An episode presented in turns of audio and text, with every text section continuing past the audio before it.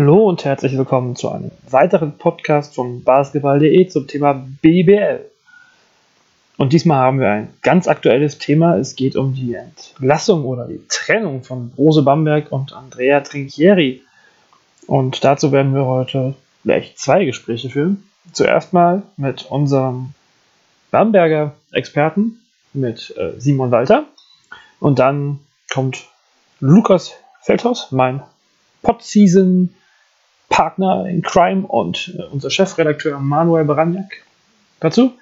Und wir werden noch ein bisschen die Diskussion, die, die ganze äh, Saison von Bamberg analysieren, gucken, was falsch, falsch gelaufen ist, was zur Trennung von Andrea Trinchieri geführt hat und ja, mal gucken, was so passieren wird. Und ja, ich bin Jonathan Schmidt und eigentlich können wir dann gleich anfangen mit dem ersten Gesprächsgast. Herzlich willkommen, Simon Walter. Hallo. Hallo, Servus. Ja, äh, du bist jetzt hier unser, unser Bamberger im Team. Und dann frage ich dich doch einfach mal direkt, wie, wie bewertest du die Situation? Wie sieht's aus? Wie, wie findest du die Entscheidung, um es jetzt ganz direkt anzusprechen? Also natürlich kam es gestern irgendwie auch für mich ein bisschen überraschend, wobei man sagen muss, nach dem, was sich so nach dem Freitagsspiel in Jena abgezeichnet hat, auch wie so die Kommunikation auf Seiten des Vereins war und auch was Coach Trinchieri auf der Pressekonferenz gesagt hat, war irgendwie schon abzusehen, dass es irgendeinen Knall geben wird, also dass sicher irgendeine Personalentscheidung gefällt wird. Ich persönlich hätte vielleicht jetzt eher erstmal damit gerechnet, dass ein, zwei Spieler womöglich äh, suspendiert werden oder mal auf die Tribüne gesetzt werden. Aber ich glaube, das konnte man sich angesichts der angespannten Personalsituation aufgrund der ganzen Verletzungen, das konnte man sich, glaube ich, überhaupt nicht erlauben. Und es ist zwar immer schade, dass es im Profisport dann so läuft, aber es ist immer nicht möglich, die ganze Mannschaft auszutauschen, sage ich jetzt mal. Und dann ist meistens auch der Trainer das schwächste Glied in der Kette. Ähm, ob die Entscheidung jetzt gut oder schlecht ist, kann ich selbst gar nicht so richtig beurteilen was man so mitbekommen hat, hat schon länger in der Mannschaft rumort und auch nicht mehr gestimmt, auch zwischen den einzelnen Personen nicht mehr. Und ich glaube, dass man jetzt äh, im Hinblick auf die Tabelle und auf die aktuelle Situation einfach von außen irgendeinen Impuls setzen wollte. Und da blieb dann wahrscheinlich nicht mehr viel anderes möglich, als den Trainer vor die Tür zu setzen, sage ich jetzt mal. Du hast ja die letzten, die letzten Jahre immer relativ nah erlebt, immer wieder wahrscheinlich in Kontakt gewesen mit den Spielern und so. Ähm, hast du da dieses Jahr oder auch wenn du so die, die Heimspiele verfolgt hast, einen Unterschied gemerkt im, im, Team jetzt auch, vielleicht auch im Verlauf der Saison, weil es gab ja, in der Saison gab es ja Spiele, ähm, diese Mega-Comebacks gegen, gegen Barcelona, ähm, ja auch die starken Spiele in München jetzt vor, vor gar nicht so langer Zeit. Ähm, ist dir da irgendwas aufgefallen, dass es im Team vielleicht auch wirklich nicht stimmen kann, dass da Trinkieri im Zweifelsfall sogar das Bauernopfer ist? oder er es also, nicht hingekriegt hat, wie auch immer man das dann. Also das können wir wahrscheinlich ja. nicht beurteilen. Also grundsätzlich äh, muss man vielleicht mal dazu sagen, dass ähm, die Mannschaft, die sich da gerade in den letzten drei ähm, Spielzeiten gefunden hatte, am Ende schon, was die Teamchemie anging, glaube ich, was sehr, sehr Besonderes war. Also das hat man auch immer wieder gesehen, gerade letzte Saison, wie stark da der Zusammenhalt war und wie eingeschworen diese Mannschaft war. Ob das Verhältnis zwischen Spieler und Trainer damals schon, damals auch noch so super war, das kann ich jetzt so auch nicht sagen. Da gab es sicher aufgrund der Persönlichkeit Andrea Trinchieri auch damals schon ein paar Differenzen vielleicht mit dem Coach, aber ich glaube, dass man es da immer geschafft hat, aufgrund dieser Mannschaft, die man einfach hatte und diesen Zusammenhalt, ähm, den man einfach hatte, über solche Differenzen hinwegzusehen. Und es war diese Saison schon zu merken, ähm, auch so live in der Halle und auch so der Umgang mit untereinander, dass diese Teamchemie einfach nicht da war und natürlich auch nicht da sein kann, wenn eine Mannschaft komplett neu zusammengestellt wird.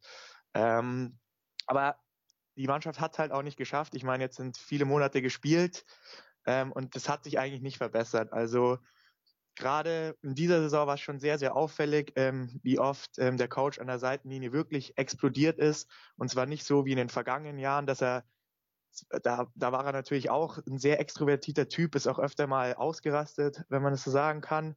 Aber das war irgendwie für mich persönlich auf einer anderen Ebene. Also er hat immer, glaube ich, die Spieler haben schon noch gemerkt, da will mich jemand besser machen und da ähm, hat jemand äh, den Sieg so sehr im Blick und ähm, die haben das da noch aufgenommen. Aber in dieser Saison gab es gerade so im, beim Bayreuth-Spiel zum Beispiel viele Ausraster von ihm, die ich jetzt persönlich auch nicht so nachvollziehen konnte. Und ich glaube, wo dann auch die Spieler oftmals einfach ein Problem damit hatten, wie sehr er in dem Moment ähm, sich nicht im Griff hatte und dass auch ähm, die Verantwortlichen, also gerade Rolf Bayer, ihn dann nach dem Spiel ähm, zu sich zitiert haben und dass er da auch mal dann eine Ansprache bekommen hat aufgrund seines Verhaltens. Ähm, das zeigt eigentlich schon, wie angespannt die Situation damals schon war. Und ich glaube, das hätte es so in den vergangenen Saisons nicht gegeben.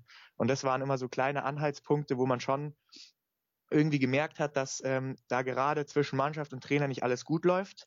Ähm, wobei man natürlich auch dazu sagen äh, muss, wie du schon angesprochen hast, dass gerade diese Siege gegen Barcelona oder auch so enge Spiele ähm, gegen, gegen Bayern jetzt ähm, da in der letzten Woche erst, dass man da eigentlich schon auch teilweise das Gefühl hatte, die Jungs, die auf dem Feld stehen, ähm, die können zusammen kämpfen, die können sich auch zusammen reinhauen, aber was dann in den BBL-Spielen passiert ist, die jetzt ähm, bei denen der Gegner jetzt mal nicht so, sage ich mal, europäisches Spitzenniveau hatte, ähm, das ist eigentlich nicht mehr zu tolerieren gewesen. Und natürlich muss man jetzt auch die Mannschaft ganz klar in die Pflicht nehmen. Also jetzt ist dieses Alibi, man ähm, hat irgendwie Probleme mit dem Trainer, wenn es denn so war. Ähm, das ist natürlich jetzt komplett weg. Also jetzt muss natürlich eine Reaktion gezeigt werden. Und ich glaube, das wird auch das Spannende jetzt sein, ähm, egal mit welchem Trainer, der da an der Seitenlinie steht, wie die Mannschaft jetzt auf diese Situation reagiert, weil dass das Können da ist, das steht meiner Meinung nach außer Frage. Aber jetzt ist es erstmal einfach eine Einstellungssache, ähm, um jetzt erstmal die nächsten Spiele ordentlich über die Bühne zu bringen. Es ist ja noch ein bisschen, ja, gut, ein bisschen Pause ist gut. Ähm, die ganze Woche war jetzt frei zwischen den beiden Spielen. Ähm, Freitag geht es weiter gegen, gegen Belgrad als erstes. Da wird ja wahrscheinlich noch, ähm, da wird wahrscheinlich Ilias Kansouris auf der Trainerbank sitzen, wie zuletzt ja schon mehrfach. Ähm, glaubst du, dass er der Mannschaft doch noch jetzt auch, ab, wenn jetzt Tinkeri weg ist, erstmal noch einen anderen Mindset, ein anderes Mindset mitgeben kann? Oder? Also, das ist natürlich schwer zu sagen. In der Zeit, wo ähm, Trinkieri jetzt wegen seiner Schulter-OP nicht dabei war, ähm, gab es auch Spiele, gerade in der Euroleague, da hat die Mannschaft ähm, gut gespielt, da hat der Einsatz gestimmt, auch die Einstellung. Und dann gab es natürlich auch so Spiele wie gerade zum Beispiel in Bonn, ähm, wo es halt auch äh, mit ähm, Katsuris als Head Coach überhaupt nicht gepasst hat, wo auch die Einstellung nicht gepasst hat und gerade auch die Defensivleistung einfach wirklich unterirdisch war und deswegen also ich finde es wirklich fragwürdig, ähm, ob das jetzt die richtige Entscheidung ist, ähm, mit ihm die Saison weiterzugehen. Ich weiß auch nicht, was jetzt noch bis Freitag passieren wird. Ähm, wenn man natürlich Twitter verfolgt hat und ähm, auch David Pick zum Beispiel verfolgt hat, dann wurde ja auch gemeldet, dass eigentlich Vlado Stepanovic der ja so eine Art ähm, Assistant Coach im Moment ist, ähm, dass der ähm, sogar gefragt wurde, ob er den Posten als Cheftrainer ähm, übernehmen will und dann anscheinend abgelehnt hat. Also dazu habe ich jetzt auch keine näheren Informationen, ob das stimmt oder nicht. Ähm, aber ich glaube, da muss man jetzt einfach abwarten, was bis Freitag ähm, passiert. Und natürlich ist der Trainermarkt im Moment alles andere als voll. Aber ich glaube dann spätestens in der Sommerpause wird man sich da komplett neu ausrichten und dann werden erst so die wirklich wichtigen Personalentscheidungen anstehen. Du hast das vielleicht auch ein bisschen mehr verfolgt als, als wir anderen, die jetzt ein bisschen weiter weg sind von Bamberg. Ähm, wie ist denn so die, die Reaktion auf die, ähm, auf die Entlassung? Wie ist denn die Erwartungshaltung an Bamberg jetzt? Kannst du dazu schon was sagen? Also, ähm, also geht man jetzt als, äh, sind, gehen die Fans in die Richtung, ja wir wollen trotzdem noch Meister werden oder sagen Sie Hauptsache hier Playoffs und die Saison zu Ende bringen und ja, Neuanfang 2018, 19? Also man muss wirklich sagen, man muss wirklich sagen, dass die Reaktionen hier sehr, sehr gemischt sind. Also es hält sich so im Moment die Waage an Menschen, die es befürworten und Menschen, die jetzt ähm, sich ganz klar gegen die, diese Entscheidung ausgesprochen haben. Ähm, die einen argumentieren eben, dass der Trainer gar nicht so viel Schuld an der ganzen Sache im Moment hat, weil die Einstellung der Mannschaft einfach nicht stimmt und weil einfach viele Akteure auf dem Feld überhaupt nicht ihre Leistung bringen, was dann ähm, gar nicht so viel äh, mit dem Trainer zu tun hat, sondern einfach äh, aus persönlichen Gründen. Andere sagen natürlich, man muss jetzt, man musste jetzt handeln und ähm, viele Leute sehen, haben auch Trinkieri jetzt auch in den letzten Jahren sehr, sehr kritisch gesehen, auch gerade ähm, was sein Standing eben so im Verein angeht. Ähm, da, das ging los mit dem Abgang von Daniele Bayesi, dann mit Abgang von vielen Spielern, wo nie wirklich ganz klar war, ähm, waren es jetzt nur die sportlichen und finanziellen Anreize anderer Mannschaften oder war das auch vielleicht eine Flucht vor dem Trainer? Also die, die Gerüchte halten sich einfach hartnäckig und ähm, deswegen sind auch viele Leute sagen, also jetzt kann neu angefangen werden, man kann sich neu ausrichten, weil ja auch gerade vor der Saison viele Leute einfach nicht damit einverstanden waren, wie der Kader jetzt eben zusammengestellt wurde. Wenig Perspektivspieler, viele, sage ich mal, Veteranen, die jetzt nicht auf äh, Sicht für die nächsten drei, vier Jahre irgendwie noch besser werden, sondern die eigentlich ihren Leistungszenit schon erreicht haben. Und deswegen, die Personalie war immer diskutiert ähm, von Andrea Trinchieri. Es gab natürlich viele Fans. Er war ein sehr charismatischer Typ. In meinen Augen auch einen der besten Trainer in Europa, der wirklich ein sehr modernes System hat spielen lassen und der immer wieder mit Innovationen um die Ecke gekommen ist und auch Gegner überraschen konnte. Ähm, also wirklich ein Basketball-Super-Mind, äh, wenn man so sagen will.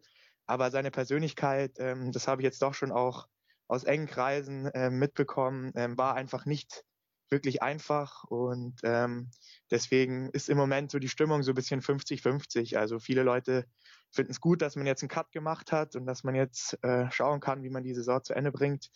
Ähm, und andere sind natürlich nicht damit einverstanden. Die hätten sich gewünscht, dass man jetzt die Saison irgendwie zu Ende gebracht hätte und ihm dann vielleicht nochmal für die nächsten Jahre eine neue Mannschaft zur Verfügung gestellt hätte. Ähm, zu deiner zweiten Frage, was man jetzt erwartet. Also ich glaube, mit der Meisterschaft rechnet hier, rechnen hier mittlerweile nur noch die wenigsten. Ähm, klar ist in den Playoffs immer alles möglich, aber man muss natürlich anerkennen, dass ähm, der FC Bayern München in diesem Jahr einen super Job gemacht hat, wirklich eine tolle Mannschaft am Start hat, die auch bislang in wirklich brenzligen Situationen immer einen kühlen Kopf hatte, siehe ähm, Pokalwochenende oder auch das Pokalspiel gegen Bamberg. Also mit denen ist wirklich dieses Jahr auf jeden Fall zu rechnen. Und ich persönlich gehe auch aus, davon aus, dass sie die Meisterschaft gewinnen werden. Klar, Alba kann immer ein Wörtchen mitreden. Ludwigsburg kann man auch nicht abschreiben, aber ich glaube, die Bamberger Fans ähm, rechnen eigentlich nicht mit der Meisterschaft.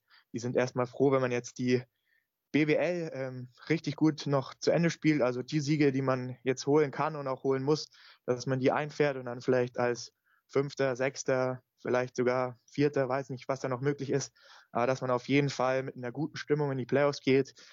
Und dann hat die Mannschaft vielleicht auch die Qualität, nochmal einen Run hinzulegen und vielleicht sich nochmal durchzubeißen.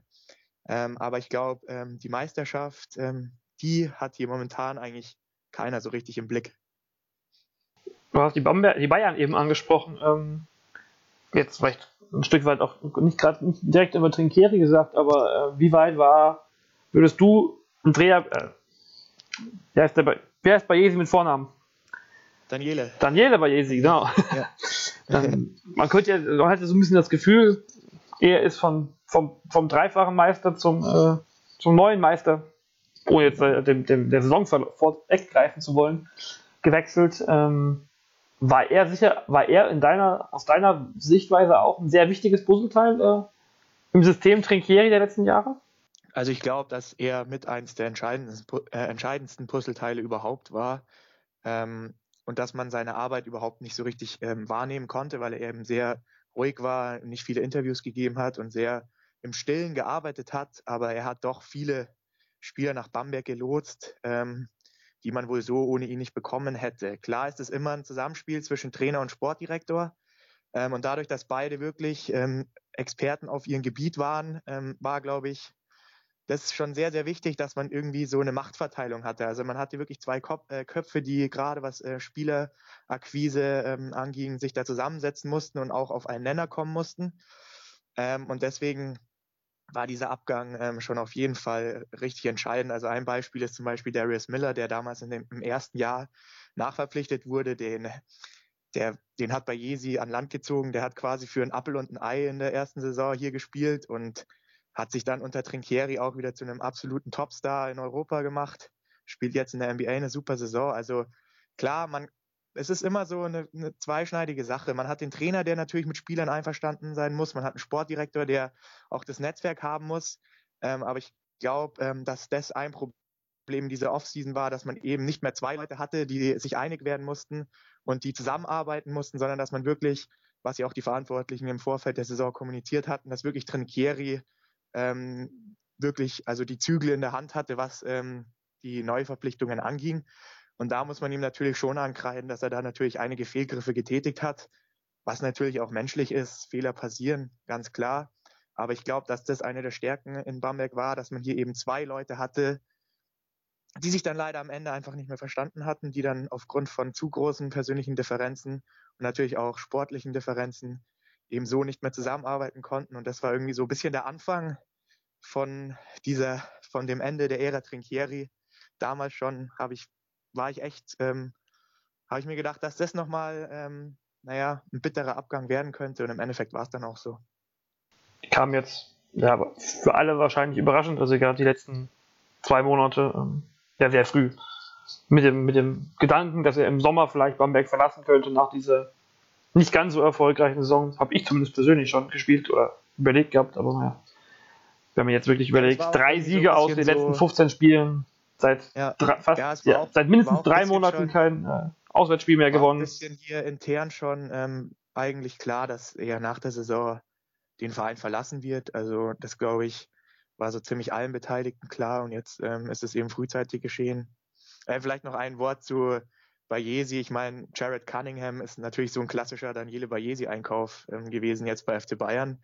Auch ein Spieler, den so nicht viele auf dem Radar hatten, der ein bisschen Anpassungsschwierigkeiten hatte und jetzt hat man die letzten Spiele gesehen, wie gut äh, dieser Spieler ist. Und ähm, ja, das sind dann halt einfach diese, diese ein, zwei Spieler, die man im Kader haben muss, die dann im Endeffekt vielleicht in der Endabrechnung einfach einen Unterschied ausmachen und solche Spieler hat er einfach geholt. Vielleicht als Abschluss noch so eine, ja, was du eben schon mal ein bisschen gesagt hast, du, oder was Bamberg erwartet, ähm, so eine, ein kleiner Vorausblick. Was, was schätzt du, wie es jetzt mit Bamberg im nächsten halben Jahr weitergeht?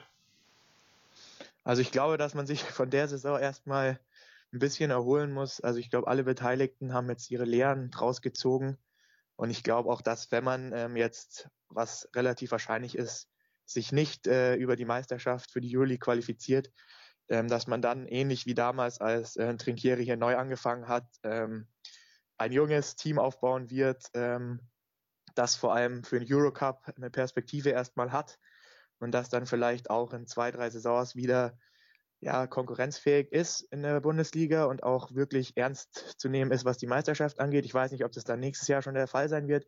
Klar, die finanziellen Möglichkeiten sind da, aber ich glaube, man wird eher wieder den Weg einschlagen, dass man eher Perspektivspieler holt, die vielleicht einmal eine Saison Anpassung brauchen und nicht gleich so einschlagen, wie das jetzt ein Wanamaker, ein Strelnix getan haben, weil selbst in der Saison, in der ersten Trinkieri-Saison, war die Meisterschaft ja eigentlich nicht das ausgegebene Ziel. Es hat dann doch geklappt was natürlich den ganzen Prozess beschleunigt hat. Aber ich glaube, im Endeffekt muss man da wieder sich ein bisschen auf, auf das besinnen, was man damals gemacht hat ähm, und einfach gut scouten, Spieler holen, die nicht so viele Teams auf dem Radar haben, die auch bezahlbar sind. Und dann glaube ich, werden wir nächstes Jahr gerade auf den Ausländerspots eine sehr, sehr andere Bamberger Mannschaft sehen. Also ich glaube, dass nicht mehr viele Spieler da bleiben werden. Ähm, aber klar, ist ein Neuanfang, wird auch wieder spannend was so alles passiert. Und ich glaube, für Bamberg-Fans ist es jetzt einfach wichtig, die Saison nicht zu Ende zu spielen. Und dann wird sich aber hier auch in Freak City wieder jeder auf die nächste Saison freuen. Das ähm, macht Hoffnung, dass es dass Bamberg zumindest noch einen Titel wenn nächstes Jahr wieder mitspielen will.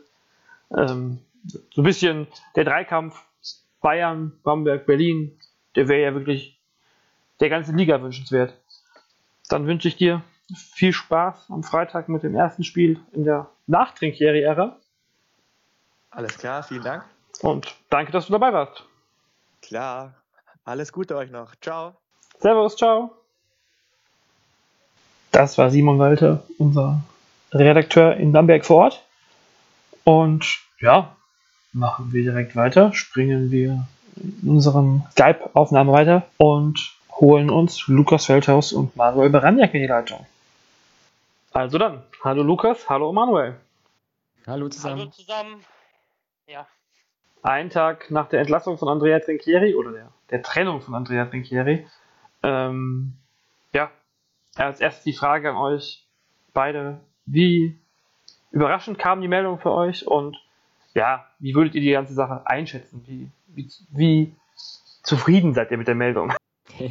Zufrieden, also aus neutraler Sicht auf keinen Fall. Also ähm, für mich kam sie schon überraschend. Mh, hm, dass irgendwas passieren würde, konnte man doch irgendwie erwarten oder erahnen, nachdem schon vorher bekannt wurde, dass es ja Krisensitzungen in Bamberg gäbe mit dem Aufsichtsrat. Ähm, aber dass dann doch so ein Trainer mit ähm, Trinkieris Renommee während der Saison gehen muss, ist halt schon überraschend, wenn man ich habe es dann auch, also ich war auch am, am PC, habe gearbeitet, hab, als ich das dann gelesen hatte, habe dann auch mal so gleich so, vielleicht auch schon, weil es so ein bisschen, weil eine Möglichkeit war, so ein bisschen in der Review zu okay, wie, wie stark hat denn eigentlich Trinkieri in seinen drei Jahren Klammer mal wie er diese Saison oder dieses halbe Jahr jetzt aus, doch die Liga mit Bamberg geprägt und dominiert. Ähm, das hat einfach aus neutraler Sicht auf jeden Fall natürlich sehr viel Spaß gemacht, diesen Basketball anzusehen, zu analysieren, darüber zu schreiben. Und äh, das war aber für mich als, aus, aus neutraler Sicht, das ist ja, da ich mich auch mit Bamberg schon viel beschäftigt habe, muss ich sagen. Ich glaube, also wahrscheinlich nicht so, kein anderes Team so sehr. Ähm, erstmal so, okay, so, so ein ja, so ein schöner Basketball, den die, die ersten drei Jahre gespielt wurde, dass in so ein Trainer gehen muss, erstmal schade. Also zufrieden, äh, Jonathan, eine Frage auf keinen Fall. Alles andere. Das Wort einverstanden ähm, wäre vielleicht das bessere Wort, fällt mir jetzt. Ja, ähm, also erstmal ja, erstmal so schon ein bisschen geschluckt, geknickt, okay, krass, aber ähm, gut, es ist halt durch die neutrale Sicht jetzt ähm, aus Bamberger Sicht oder natürlich gibt es natürlich ganz andere Faktoren, aber ähm, bevor wir da vielleicht einsteigen, gerne an, an, an Lukas auch die, auch die Frage äh, vielleicht. Ja, also ich würde ich würd sagen, also nachdem David Pick schon wieder äh, Gerüchte in die Richtung gestreut äh, hat, dass es zu dieser Trennung kommen kann, war es dann nicht wirklich überraschend mehr für mich. Generell muss ich auch so ein bisschen sagen, ich habe mich auch schon teilweise so ein bisschen gefragt, okay, Chris Fleming ist damals als Zweiter gegangen worden, ist dann in Playoffs in der ersten Runde ausgeschieden, aber der ist in einer wirklich nicht ganz schlechten Position gegangen worden und Bamberg hat wirklich schon die ganze Saison auf einem nicht gerade guten Niveau, auf einem sehr durchwachsenen Niveau wirklich Basketball gespielt.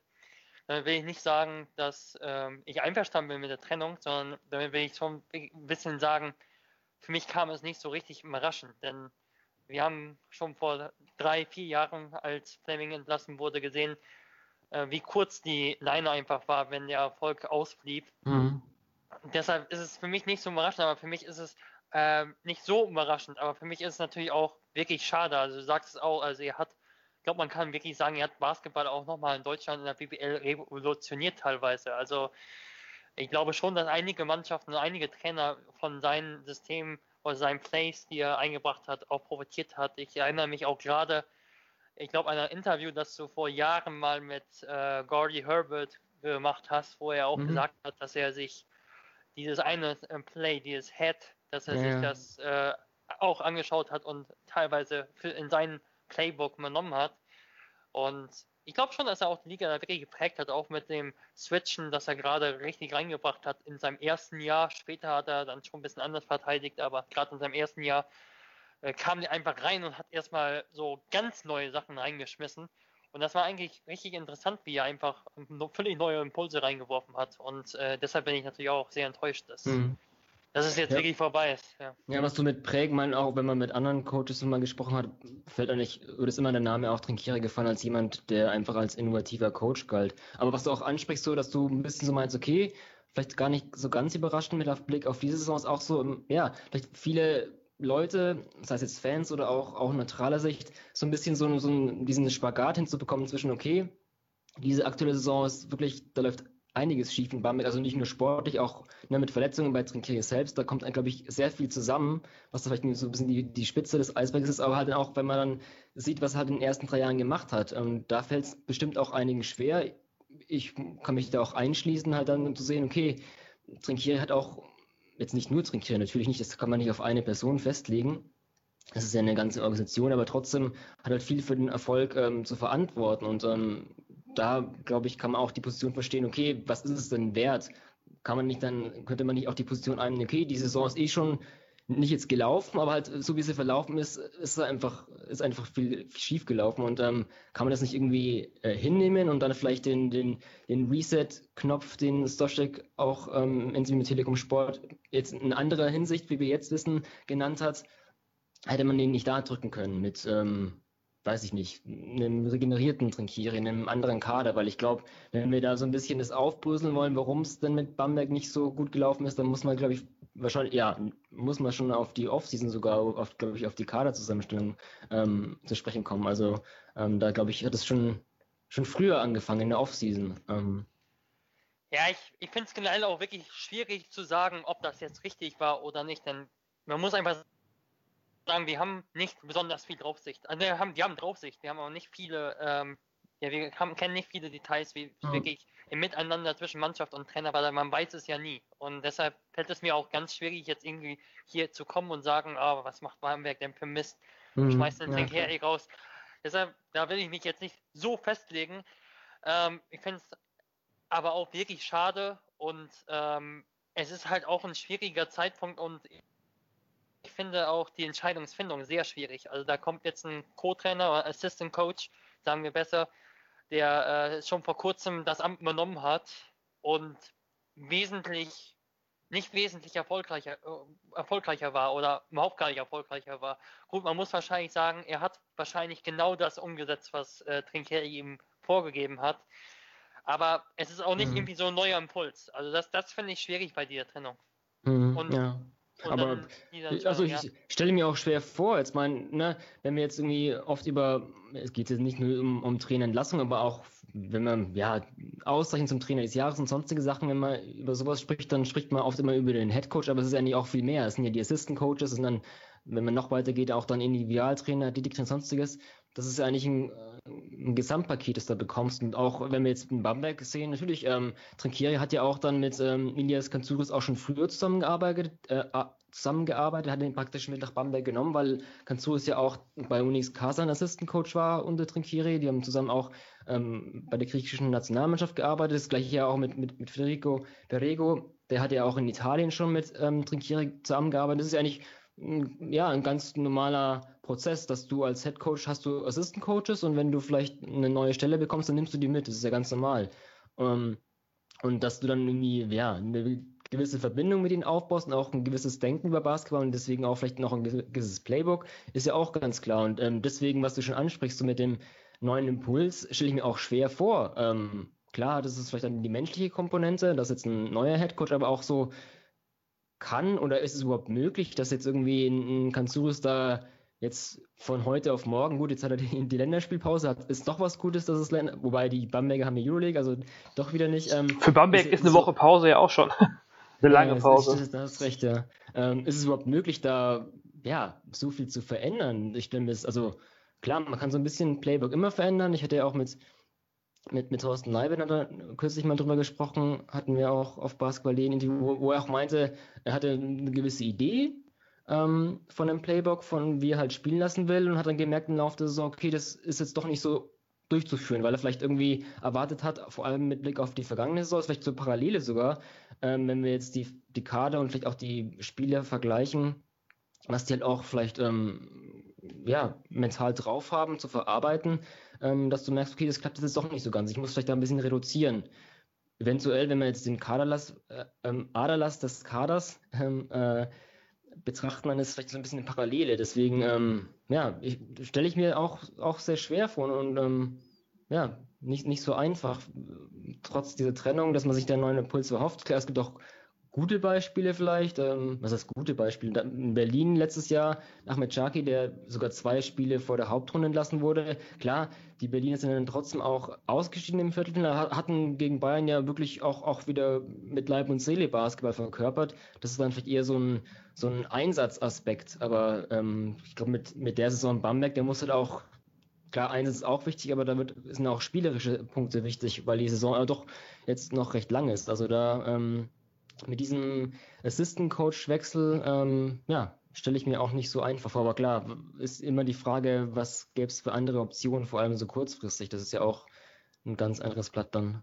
Und ich weiß auch nicht, welcher Trainer in Anführungsstrichen sich die Situation jetzt antun möchte. Denn ich denke, sehr, sehr viele Spieler sind wegen der Euroleague vor allem gekommen. Und die Situation ist da wirklich fast aus, aussichtslos, muss man sagen. Die Bamberger, die werden ausscheiden. Es könnte sogar sein, dass sie acht von acht Spielen gewinnen und trotzdem ausscheiden, denn sie haben jetzt, wenn ich jetzt nicht ganz falsch liege, vier Siege Abstand auf Maccabi und auch noch den direkten Vergleich verloren, also fünf. Mhm. Also müssten sie, müssten sie hoffen, dass ähm, Maccabi aus den letzten äh, acht Spielen nur drei gewinnt, um im Falle, dass sie alle jetzt gewinnen, alle Spiele jetzt gewinnen, noch weiterzukommen. Also diese äh, Weiterkommen in der Euroleague ist völlig aussichtslos. Und im Pokal sind sie auch raus. Okay, Pokal ist jetzt nicht mega wichtig vielleicht, aber es war schon auch, finde ich, noch so ein potenzieller Momentum-Changer, wenn du da weitergekommen wärst im Pokal. Also ich glaube, das hat die Mannschaft auch nochmal rund, runtergerissen. Oder gerade so war da so ein Moment, da hattest du vielleicht die Chance, die Saison so ein bisschen nochmal so ein bisschen Schwung nochmal aufzunehmen, wenn du dieses Spiel gewinnst, dass du eigentlich nach dem Spielverlauf gewinnen musst eben.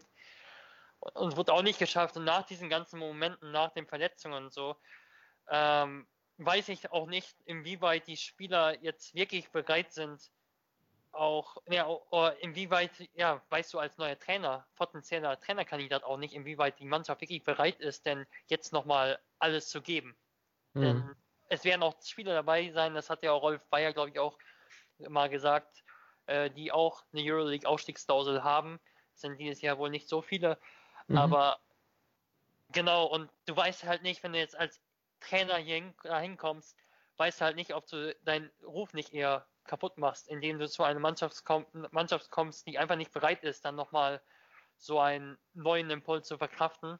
Mhm. Ähm, und dann spielt die Saison zu Ende, wird irgendwie Achter oder Siebter wahrscheinlich in der ersten Runde aus. Das will, so, so will kein Trainer starten. So will auch kein Trainer starten in eine neue Ära. Da will er lieber, wie äh, Stoschek, Michael Stoschek es gesagt hat, dann willst du den Neustart, dann den Reset-Knopf dann besser im Sommer drücken. Mhm. Dann sind Gut, nämlich alle unvoreingenommen, etc. Ja. Und ich glaube nicht, dass es eine Option halt jetzt wäre für einen renommierten Trainer jetzt nach Bamberg zu kommen. Ja, glaube ich auch nicht. Aber im, um, deine Ausführungen ähm, kann man ja auch dahingehend beantworten, umso mehr wer, kann man ja die, die Trainer äh, oder die Trainertrennung auch hinterfragen, weil du gerade ansprichst, äh, jetzt findest du keinen renommierten Coach, wer will sich das antun und ähm, umso mehr ist es auch fraglich. Vielleicht auch da ganz kurz ein Punkt, weil ich jetzt auch gerade ähm, äh, ähm, Entlastungen nicht in den Mund nehmen wollte. Das ist halt auch so ein bisschen die die, die Kommunikationspolitik ist auch ein bisschen fragwürdig. Ähm, wenn wir so ein bisschen eine Revue, Revue passieren lassen, dass ja, Trinkieri kam da erst mit seinem Tweet auf Twitter heraus, ähm, hat sich da verabschiedet. Von Bamberg konnte man bis heute Aufnahmestand, wo wir gerade sprechen, ähm, Dienstagabend, außer diesen Dreizeiler, der dann gestern am Montagabend ähm, noch so rauskam, ja auch nichts vernehmen. Und das ist auch nur von die Rede, dass Andrea Trinkieri nicht mehr Trainer von Brose Bamberg ist. Ähm, ne, wir wissen auch gar nicht, okay, wie war die Kommunikation untereinander? War, war vielleicht da dieses oft zitierte in PMs ähm, beidseitigen Einvernehmen? Wissen wir noch alles gar nicht, wie das, wie das überhaupt verlaufen ist. Ähm, vielleicht hat er auch ne, ganz mal spekulativ gesprochen, auch Trinkier gemerkt, okay, er, er erreicht die Mannschaft nicht mehr, er ist auch im körperlich keinem guten Zustand, das ne, wissen wir alles nicht. Deswegen ist halt dieses, ähm, ja, auch dieses Wort Entlassung irgendwie auch ein bisschen schwer wirklich ähm, zu verwenden, weil es ja eben nicht so der Fall ist. Ähm, er ist einfach nicht mehr Trainer. Ähm, wie, wie die Gewichtung ist, äh, wer der wie entschieden hat, wissen wir alle nicht. Ähm, ja.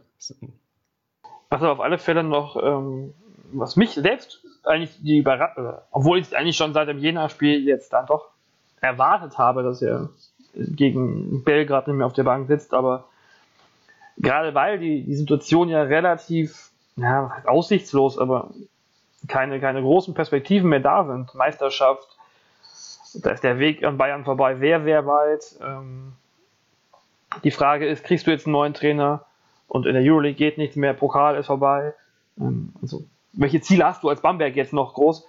Und dann jetzt den Trainer zu wechseln und dann halt nur die, in Anführungszeichen, 1B-Lösung zu nehmen mit ähm, dem Co-Trainer wie lange auch immer ähm, das sein wird. Vielleicht kommt hier doch noch jemand Neues, man weiß es nicht. Ähm, aber deswegen fand ich es eigentlich relativ überraschend. Wie ist es eigentlich mit Nachverpflichtungen? Headcoach gibt es auch eine, eine Wechselfrist, eine, eine, Nachverpflichtungsfrist wie bei Spielern? Ich weiß es gar nicht. Vermutlich nicht. Vermutlich nicht. Ja. ähm, Musst du gehen, glaube ich, oder? Also, du sagst, ah nee, äh, Thomas Pech musste ja nicht nachverpflichtet werden. ja, Ja, ja. ja. Stimmt. Aber gut, ich denke mal, so spät wird es auch gar keinen Sinn machen, wie jetzt Spieler nachverpflichtet werden, Trainer. Also es geht eigentlich, ja, es geht eigentlich um, so ein bisschen um Schadensbegrenzung einfach. Also ich muss schon sagen, so, ne, klar, Bamberg ting- tingelt momentan da so, kratzt so an den letzten Playoff-Rängen nur rum. Aber ich habe immer so gedacht, okay, so, so ein, willst du als Team gegen ein Team spielen, das Trinkieri als Coach hat und, und es geht um eine Playoff-Serie? Ich meine, drei Jahre hat keine Playoff-Serie verloren. Dachte ich mir auch immer so, okay, das wäre echt ja, hätte irgendwas, wenn, wenn Bamberg da gerade noch so reinkommt, dann als Achter und dann, ja, wir wissen ja, dass auch siebtplatzierte Teams in, in die Finals kommen können. Und da war so ein bisschen, als ich auch die letzten Tage so ein bisschen drüber nachgedacht habe, okay, wäre wär auch so eine Geschichte und, und einem Trinkieri-Team, ähm, Trinkieri-Team wäre das zuzutrauen. Bei, bei als Assistant Coach bin ich da jetzt nicht mehr so in Anführungszeichen positiv gestimmt, dass es das möglich wäre. Also ähm, klar, Playoff-Serien gegen Trinkieri, ähm, ja stelle ich mir nicht absolut. so einfach vor, als, als jemand, der auch mit Adjustments ganz gut ist. Ähm, aber klar, das kann natürlich auch, ich will jetzt auch, kannst du es da jetzt nichts, ähm, meinen, klar, das ist, soweit ich informiert bin, war er eigentlich immer in seiner Laufbahn Assistant Coach. Hat er noch nie wirkliches Head Coach Ja, Amt, ich glaube soweit auch, ja. ja, äh, Ich wollte euch gerade fragen, ob ihr äh, informiert Also ich- seid. Ich Ja. glaube nicht, ich glaube, der war nur Ich glaub auch nicht, ja. glaube ich.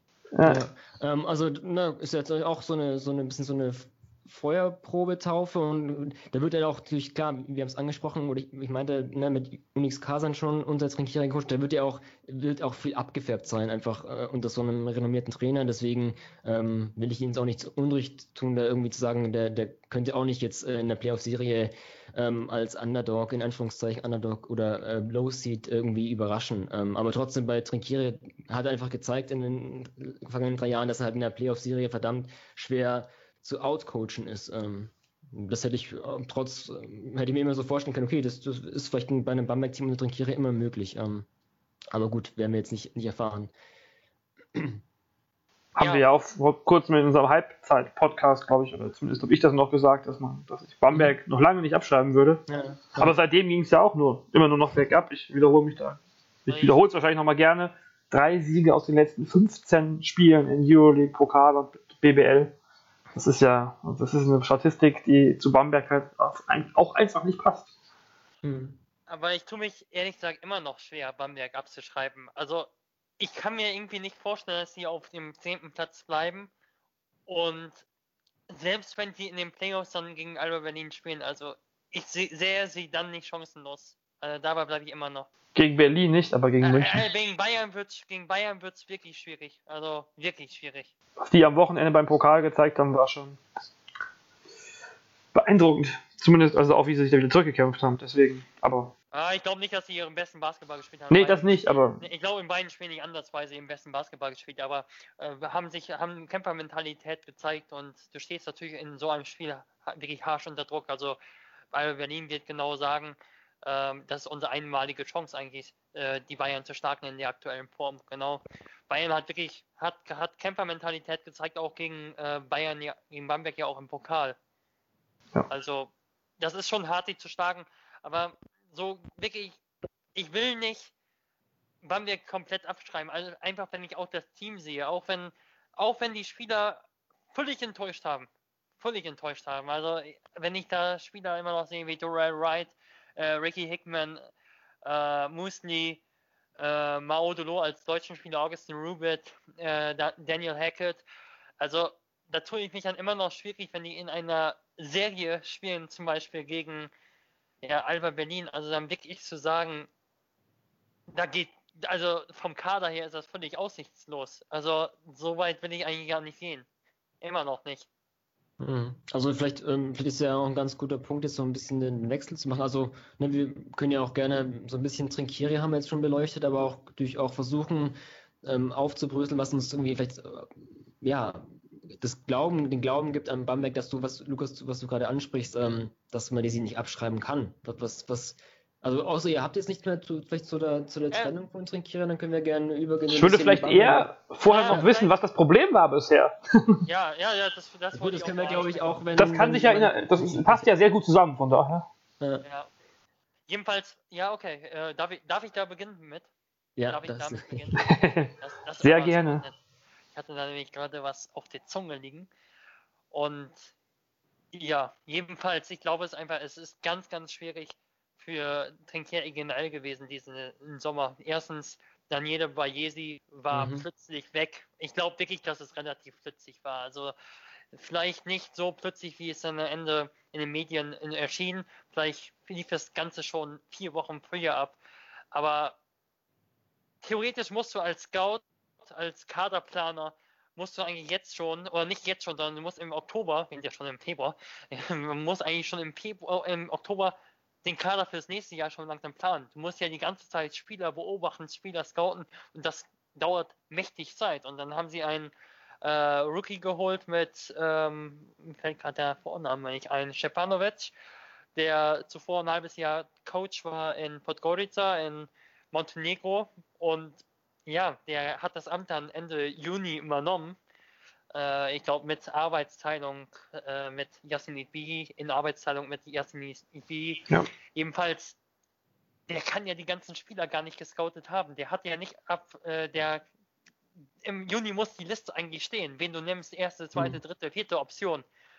Und das ist ja ganz schwierig, finde ich, wenn ein, ein Trainer, wenn ein der Kaderplaner, der wichtigste, mit wichtigste Baustein wahrscheinlich in den vergangenen Jahren für den Bamberger Erfolg, Daniele Berjesi wegbricht und es kommt ja ein Rookie und jemand eben, der sie einarbeiten muss. Du kannst ihn eigentlich, auch wenn er jetzt schon hart kritisiert wird vom Pielen, also kannst ihn, finde ich, ganz schwer wirklich beurteilen. Also ich denke, der muss einfach Einarbeitungszeit haben. Es kann ja nicht sein, dass der Ende Juni kommt und ähm, im letzten halben Jahr die ganzen Spieler schon so gescoutet hat, wie jemand, der das hauptberuflich macht, wie eben Daniele Boyesi, der ihm angestellt ist. Ähm, das ist schon mal, finde ich, ganz schwierig gewesen. Und ich glaube. Ganz kurz, dann darf ich ganz kurz ein. ja, ja, der, sonst wird zu ähm, lang, genau. Ja, aber der, der, der, der Sportdirektor ist doch, ist doch der litauische Rutkauskas. Wenn, Ähm, Ja. Stimmt, du hast recht. Ja, aber Also- er kam, aber er, doch, du hast recht, aber er kam auch spät. Also mhm. Ja, ja, klar. wenn Also ich mein, mich ja. nicht täusche, äh, kam der auch. Äh, ich schaue es mal eben nach. Ne, der kam ja sogar äh, im September kam der erst. Okay, Der ja. Hauskas, genau.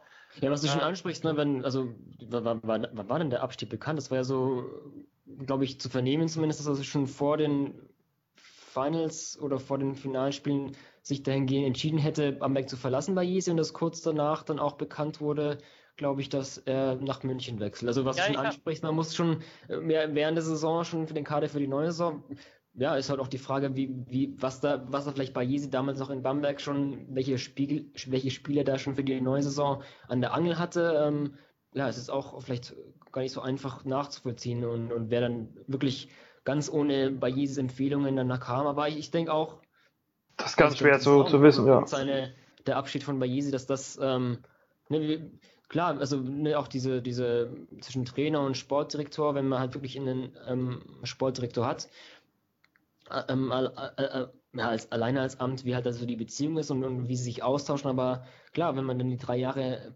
Bamberg äh, betrachten und ich auch persönlich davon spreche, dass Bamberg die ähm, Liga da auch geprägt und dominiert hat, ist es natürlich auch, darf man natürlich auch nicht Bayesi vergessen. Im Gegenteil, man, man sieht es vielleicht jetzt gerade durch die Verpflichtungen, weil ich, ich denke ich denk auch, dass es ein großes Problem ist, dass einfach von Beginn an dieser Kader irgendwie zumindest auf keinen Fall ähm, so wirklich diesen Trinkieri- Trinkieri-Basketball, den wir halt in den ersten drei Jahren, vor allem in den letzten zwei Meisterjahren gesehen haben, dass der einfach nicht so, ja, nicht so zu wiederholen gewesen ist, ähm, schon von Anfang an. Also ich fand auch, ist mir ein bisschen hängen geblieben, so ein Zitat.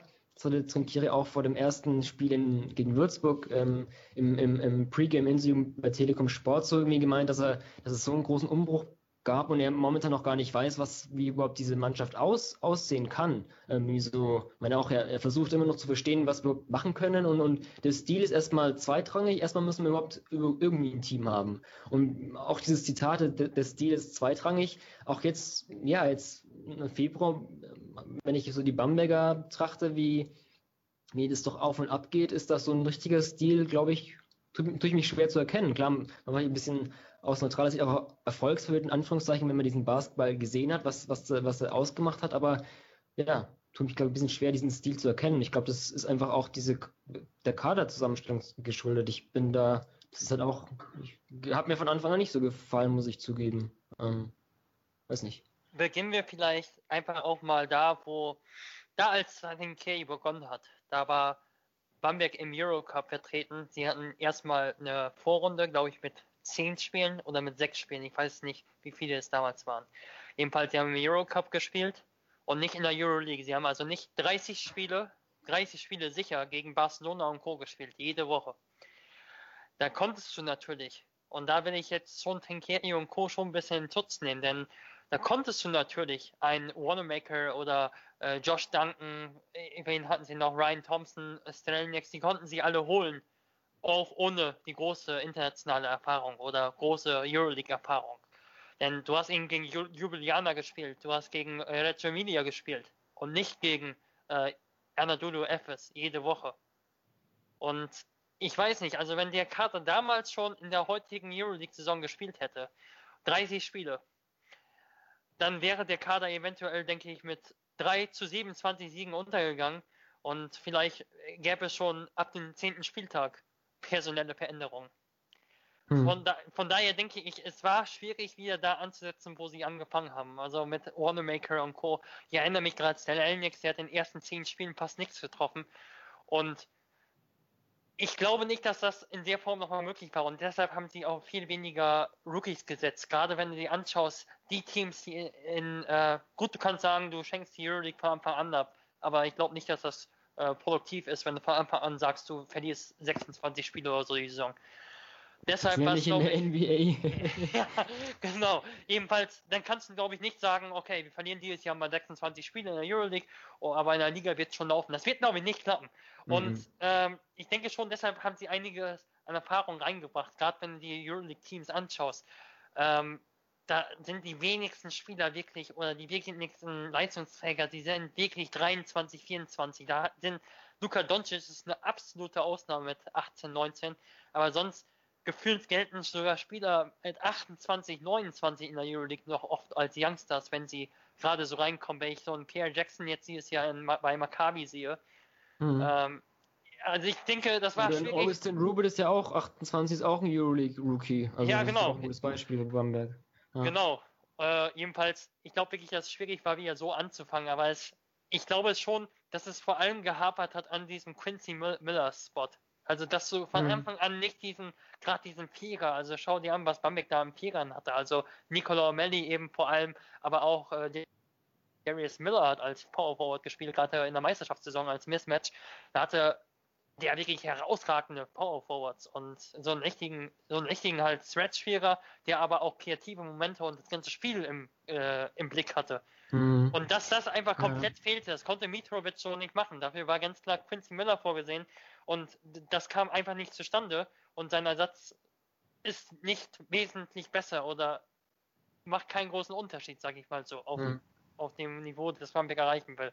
Mhm. Ja, wenn wir auch heute ne, diesen modernen Basketball oder postmodernen Basketball betrachten, dann ist halt auch dieser, dieser Spielmacher-Vierer, mein Berlin ist auch ein gutes Beispiel mit Luke Sigma, oder halt auch diese ganzen, ähm, dass du einfach viele Ballhändler hast. Und ich finde, da ist auch ein großer Adelas gewesen. Ich finde jetzt äh, Spieler wie Hackett und Hickman, die reichen halt an Courseur, Strelniks oder auch davor Brett Wanamaker einfach nicht ran an ihrer Spielintelligenz, an ihren, dass sie sowohl gefährlich sind, als auch ähm, Mitspieler einzusetzen wissen. Das ist nicht so der in ihr Spiel. Da war ich schon Anfang der Saison ein bisschen, ja, habe ich mich gefragt, okay, wie, wie, wie passen die denn die in den Trinkieri-Basketball? Und dieses Ganze, wo wir alle von schwärmen, ähm, die zwei Jahre davor, dieses, dieses Ball-Movement, das war halt auch auf dieses, du hast halt so einen guten spielintelligenten Ballhändler, der macht dann Drive and Kick und dann passieren diese ganzen Swing-Pässe, der braucht halt einfach zum einen diese Attac äh, Akteure, die attackieren können durch ihre Drives und Spielintelligenz, aber dann auch die spielintelligenten Akteure, die wissen, wo man sich wie bewegen muss und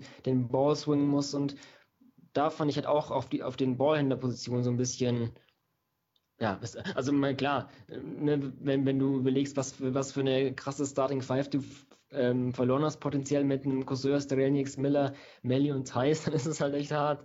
Ähm, dann kann es dir fast nur bergab gehen. Aber ich denke auch. Du hast diese, alles verloren, ja. ja dieser Spielmacher-Vierer, den du angesprochen hast, ähm, oder allgemein diese großen Positionen, das ist halt einfach weniger weniger Playmaking, auch weniger Wurf vor allem. Das ist auch ein ganz, ganz entscheidender Punkt. Das, das war auch die, glaube ich mal, die Doral White Nachverpflichtung. Also wir brauchen jetzt irgendwie so einen, so einen Vierer, der werfen kann, obwohl er Wright jetzt zuletzt sogar auf der 3 spielt. Das ist auch irgendwie ein bisschen seltsam. Ähm, ja, aber er musste drei spielen, weil Heckmann raus ist. Also, äh, aber ne, auch schon davor, auch schon davor hat ja auch schon davor, Heckmann ja, okay. Haben mhm. schon haben gestartet und Wright hat, hat auf der 3 gespielt, hat, hat gegnerische Dreier verteidigt und hat auch auf äh, offensiv war, war, ähm, war hier an, an der 3 linie Heckmann war eher der Vierer. Ähm, ja, aber. Da spricht ja natürlich auch wieder die Verletzung von Bryce Taylor. Genau, Bryce Taylor. Ja, ja, ja, stimmt natürlich. Ja, ja, also ich glaube, dass die Verletzungen auch wirklich ein riesiger Punkt sind. Also wenn ich auch gerade Elias Harris denke, also er ist wirklich ein immenser Ausfall in meinen Augen. Ich weiß, dass er in der Euroleague wirklich nicht viel gespielt hat, keine große Rolle hatte. Aber er hat in der, in der BBL hat er äh, teilweise dominiert. Also ich weiß, dass es dann schon oft plus 20 oder so stand, aber äh, wenn ich jetzt nochmal die Statistiken angucke, der hat in der vergangenen Saison in der Haupt... Okay, vergangenen Saison hat er wenig gespielt, weil er verletzt war. Neun Punkte pro 13 Minuten, aber 68 Prozent aus dem Zweierbereich.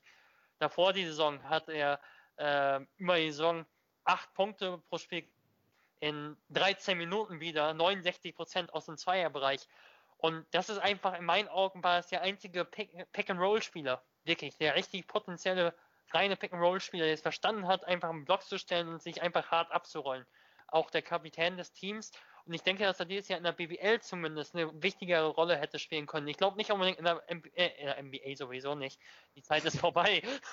aber in der Euroleague nicht unbedingt. Aber in der BBL, wie gesagt. Also, mhm. und du musst, hättest dann ja auch nicht einen weiteren ausländischen Spieler nachverpflichten müssen, mhm. wenn äh, Elias Harris sich nicht auf der Position 5 verletzt hätte. Also ich glaube, dass das Modell, auch wenn sie sehr klein aufgestellt gewesen wären, das war ja auch so ein Kritikpunkt vor der Saison, ähm, ich glaube nicht, dass das in der BWL so schwer ge gewogen hätte. Also ich mhm. glaube, es fehlt auch einfach dieser, ja, dieser Pick-and-Roll-Rollman, also gerade dieser ähm, Daniel Theiss, den kriegst du ja nicht noch einmal so einfach, aber mhm. den musst du entwickeln. Aber wenn, wenn du Glück hast, kannst du ihn so entwickeln. Aber mhm. ähm, der fehlt einfach komplett. Äh, der deutsche Witz ist eher so der ja, Pick-and-Pop-Spieler in die Short Corner oder in die äh, zum Elbow und ab und zu auch mal, ja, ab und zu auch mal normal im Pick and Roll, aber nicht so effizient. Und ich glaube, dass diese Achse auch neben diesem eben spielintelligenten Vierer weggebrochen ist. Generell beginnst du quasi ein Team mit null Struktur. Nichts ist bekannt. Du mhm. hast keinerlei. Ja. Ja. Deswegen wollte ich auch das, deswegen habe ich auch mal dieses Trinkieri-Zitat von, von dem Spiel vor Würzburg eben aufgegriffen. Ähm, ne, er wusste nicht, was er mit dem Team machen kann. Das halt auch so die, was ich auch jetzt angesprochen habe, okay, ne, mir, mir fehlen diese, diese Ballhändlerqualität, mir fehlen auch diese großen mit Wurf oder diese Spielintelligenz auf groß. Und wenn du das halt so hast, okay, wie kannst du denn jetzt irgendwie deinen Stil ändern, dass das eben doch passt? Und ähm, das hat anscheinend Bamberg irgendwie nicht geschafft. Ähm, ja, was also ich, gut, das ist jetzt auch ein bisschen also ja, da will ich jetzt, das klingt jetzt so nach Kritik schon, ähm, aber ja, sche scheint mir zumindest so zu sein. Ähm, keine Ahnung, vielleicht, vielleicht, ja, ich weiß es nicht. Ich habe jetzt auch nicht die großen Alter auf den Guard-Positionen. Ich weiß, dass die Kritik da groß ist an Ricky Hickman und auch zu Recht. Also er spielt generell, er spielt sehr, sehr, das wird ja auch immer wieder gesagt, sehr, sehr ja, inkonstant. Also auch gerade verteidigungsmäßig sehe ich das aus, auch, äh, auch ähm, geht manchmal, er kommt manchmal gut um über die Blöcke, versucht wirklich hart zu spielen ein anderes Mal, ja, umarmt er den Block. Und äh, das habe ich gegen Bonn gesehen, das fand ich ganz kurios. Mhm. Äh, weiß ich, da hatte ich das Gefühl, dass gar nicht wirklich klar war, was sie ja spielen wollten. Also ob er da switcht, switchen will, ob er einfach den, ja, ich hatte den Eindruck, der wollte einfach den äh, Roller vom Rollen abrollen, einfach abhalten, aber er hat gar nicht versucht, überhaupt über den Block zu kommen. Und das fand ich sehr kurios, das, das mhm. gegen Bonn zu sehen. Jedenfalls, er spielt nicht stabil, man muss auch sagen, er hatte nochmal eine, ähm, eine OP vor der Saison, hatte vor zweieinhalb Jahren eine Achillessehnenverletzung, mit der er neun Monate raus war. Er ist, weil das war schon, also die Vorzeichen waren bei ihm schon nicht gut, sage ich mal so. Also, mhm. und trotzdem glaube ich, wenn die Spieler alle fit geblieben wären und wenn sie vernünftigen, guten Stretch-Vierer gehabt hätten, der eben wirklich diese gewisse Etwas noch hat. Ich glaube, dass die Saison in der BWL schon sehr, sehr deutlich besser gelaufen wäre, denke ich schon. Also mhm. wirklich sehr, sehr deutlich. Aber hast du jetzt auch dieses Beispiel mit ähm, hier in Bonn und ähm, wo du meintest, Hickman wusste nicht um Switch jetzt, aber das finde ich auch so ein bisschen, ne, die Defense ist so ein bisschen, also ich finde, da hat sich Bamberg vielleicht fast sogar noch mehr verschlechtert als jetzt offensiv. Und ähm, ja.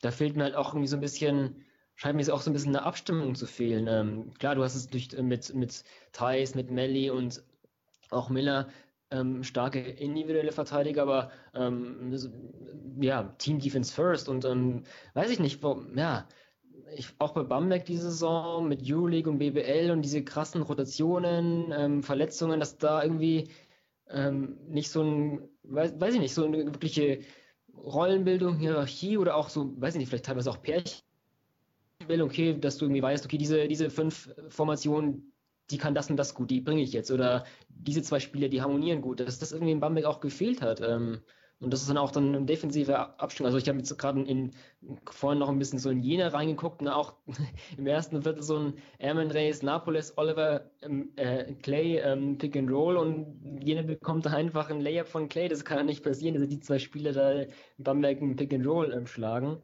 Und das hat auch so ein defensives ja, Abstimmungsproblem mit, Steiger hat dann irgendwie doch geswitcht und dann war Olini da, halt deswegen auch spät. Das ist auch jetzt, soll jetzt nicht ähm, individuell Spieler angreifen, aber es ist halt vor allem dann ein Abstimmungsproblem. Und das sehe ich halt bei Bamberg ähm, defensiv auch. Und ähm, ja, ich, ist einfach, ja, äh, äh, vielleicht Lukas und dich auch die Frage, die ich mir auch vorhin so selbst mal gestellt habe oder die, die dir gerne auch als Experte stellen würde. Was ist denn, was würdest du sagen, ist denn die, die Crunch-Time-Line-Up von Bamberg? Hast du da auf die oh. fünf Spiele, wo du denkst, das sind meine fünf, das ist das Crunch-Time, die schicke ich aufs Feld, weil ich habe mich da verdammt schwer getan, da irgendwie so das geht, also ich bin nicht auf 5 gekommen. Ich, geb, ich, ja. ich lasse dir mal kurz Zeit zu überlegen, Lukas. Völlig schwer, ja. Also ich muss auch lange mal legen. Lukas, ja, ich überlege, ich dachte, ich, ich, ich unterbreche dich kurz, ich lasse dir. Ihr habt hier gerade zwei Punkte angesprochen, die auch Trinkieri selbst angesprochen hat, neulich in Interviews noch. Das mit, der, mit den fünf Spielern, die er sich ja eigentlich während seiner Abstinenz von der, von der Bank ausgucken wollte. Er hat ja gesagt, dass er dann sehen wollte, welche, welche Line-Ups passen es hat halt äh, ja nicht so richtig gewirkt scheinbar. Ähm, also man hatte nicht das Gefühl, dass er die gefunden hat, gerade im Spiel gegen Jena, das war ja wirklich katastrophal, was da lief.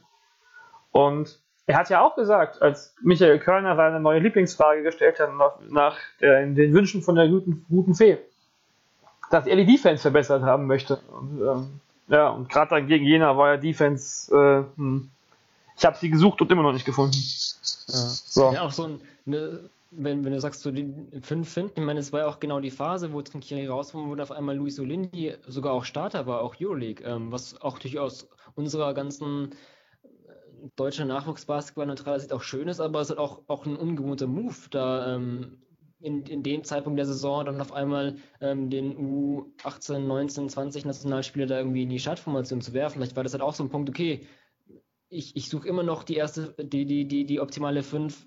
Gehe ich halt jetzt einfach auf den eigentlich 13. Mann und, und guck, was passiert. Ähm, dann hat der Ricky Hickman gebencht in einem wichtigen Spiel. Das war gegen München ja, zu Hause? Ge ja, gegen München. Ja, ja also waren so, so. Mein Eindruck war, oder was ich auch schon gestern noch gelesen hatte, dass er wirklich, dass einige den Eindruck hatten, er wirkte sehr oft ratlos und schon. Mhm. Ja. Vielleicht hat Lukas jetzt den, den, den Rat für den neuen Bamberg-Trainer, welche fünf äh, er in der Crunch-Time aufstellen würde. Also, ich kann jetzt nicht mit dem Zaubermittel dienen. Wir gehen mhm. nicht. Also, da kommt auch nichts Besonderes mehr. Also, falls ihr euch jetzt auf was einstellt. Nein. Also, was funktionierte, war ja dann einmal im Pokalspiel die Line-Up. Ich erinnere mich nicht mehr genau, aber da haben sie mit äh, Heckmann, glaube ich, auf der 4 gespielt, der wirklich ein gutes Spiel hatte. Mit Rubit auf der 5, mit äh, Hackett, glaube ich, auf der 3, teilweise sogar auf der 4. Und äh, mit, ich glaube, Hickman war auf der 2 und äh, Nico Sessis war auf der Position 1, glaube ich. Mhm. Und da haben sie dann alles geswitcht, glaube ich, mhm. mit der Line-Up gegen Bayern. Und ich glaube, das hat wirklich mal, das hat wirklich mal gut geklappt. Okay, jetzt ist Heckman aber auch schon wieder äh, raus, mhm. äh, ja. was übel ist. Da war äh, Dorel Wright äh, gebencht Also der kam, glaube ich, im dritten Viertel nach einer Auszeit, nach einem kleinen Austausch, der mal ein bisschen akribischer war als sonst, kam er gar nicht mehr aufs Feld. Und ich habe das Gefühl, dass Dorel Wright es auch physisch an einigen vermissen lässt. Also der hatte ja, der hatte sehr, sehr schwere Knieprobleme und ist dann ja sogar, hat dann sogar ein Jahr ausgesetzt, bevor er nach Bamberg kam. War davor schon in China. Also der war schon so auf dem Weg nach unten gefühlt. Von seiner, mhm. nee, nicht, nicht gefühlt. Nein, der, der war völlig auf dem Weg nach unten. Also der war in der NBA vorher zwar immer, immer bei, äh, bei Teams, die nicht um die Playoffs gespielt haben, bis aufs erste Jahr, äh, war er immer einer für zehn Punkte pro, pro, Spiel. Und ja, der ist ja wirklich rausgefallen aus der NBA. Und ich habe das Gefühl einfach, er schafft es lateral nicht, auf der Position 3 zu verteidigen. Und äh, von seinem und den ganz großen Willen hat er nicht, um auf der 4 wirklich gegen wirkliche Big Men oder gegen wirkliche Rebounder gegenhalten zu wollen. Also ich habe das Gefühl, er spielt, er spielt so mit, wie auch so ein bisschen wie so ein, er ist wie so ein typischer Spieler, der selten um Siege überhaupt gespielt hat, der am Ende bei einem NBA-Team war, das eine Bilanz hatte von 30 zu 50, wo es gar nicht um Details oder so ging, wo es einfach darum ging, die Saison rumzubringen. Und ich habe einfach das Gefühl, er schafft es einfach nicht, diesen Sprung wirklich zu schaffen zu einem Gewinnerteam. Also jetzt gerade zu dem Zeitpunkt seiner Karriere, nach den ganzen Verletzungen und nach den ganzen Erfahrungen im Eno-Medien, das er angesammelt hat. Und ich finde es schwierig, sich von ihm abhängig zu machen, sage ich euch ganz ehrlich, auch wenn er der einzige äh, Vierer ist, der wirklich werfen kann. Okay, ich mach's kurz. Donald White nicht in der Crunch-Timeline, richtig? Ja, genau. Also ich habe ähm, also ich habe äh, Radošević auf der 5, ich habe Rubit auf der 4, äh, ich habe ähm, Hackett auf der Position 3, äh, ich habe Ricky Hickman auf der Position 2 und ich habe ähm, Nico Sissis auf der Position 1. Mhm. Ähm, dann fehlt ja. aber echt, echt wenig. Shooting, echt, Shooting, echt Shooting ja. aber weiß, ja. Es, war, es, ist eine gemeine Frage, ich weiß, da ich, da ich so bei mir insgeheim ist, ähm, als ich selbst überlegt habe, da nicht, nichts gefunden habe, dachte ich, ich stelle dir die einfach mal die Frage. Aber klar, ich meine, man muss natürlich auch immer an, an Gegner und Matchups denken, aber ich glaube, das, ne, da, da, das spricht einfach dafür, dass wir halt irgendwie dieses Bamberger Team da so ein bisschen, dass da, ja, was ich schon angesprochen habe, klare Rollen, ähm, klare Strukturen, dass es uns einfach, ich glaube, in, der, in dieser Saison fehlt. Und dass es auch so schwer ist, da jetzt irgendwie so eine, diese Top 5 aufzustellen. Ähm, ja. Weil ich sagen muss, äh, Ricky Hickman, der hat schon so Momente, wo er ansatzweise zeigt, dass er ein Shooter sein kann, finde ich. Mhm. Also, aber es sind irgendwie alle, alle vier Spiele ist das irgendwie nur so der Fall. Also, das ist dann natürlich schon wenig. Wenn ich jetzt mir deine Quote anschaue, in der BWL, der wirft, er trifft 1,6 Dreier pro Spiel. Ist nicht überragend, aber mhm. spielt auch nur 22 Minuten pro Spiel. Das ist schon gut und trifft 41 Prozent.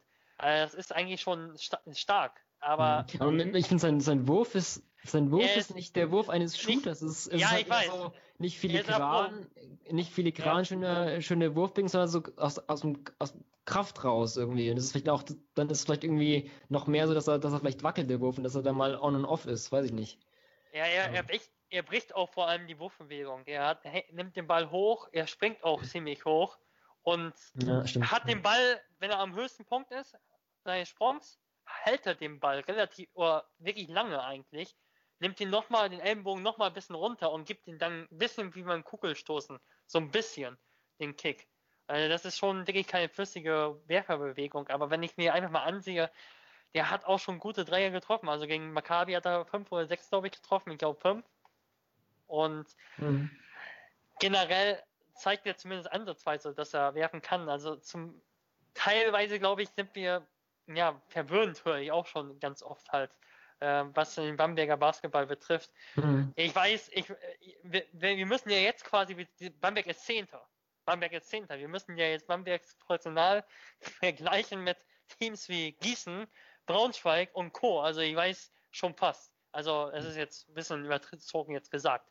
Mhm. Das sind, das sind, aber sie sind in diesen Bereichen, wir müssen ja so ein bisschen darüber sprechen, warum sind sie Zehnter und ja, warum können sie nicht zumindest Platz 6 schaffen mit dem Kader oder Platz 5 oder Platz 4?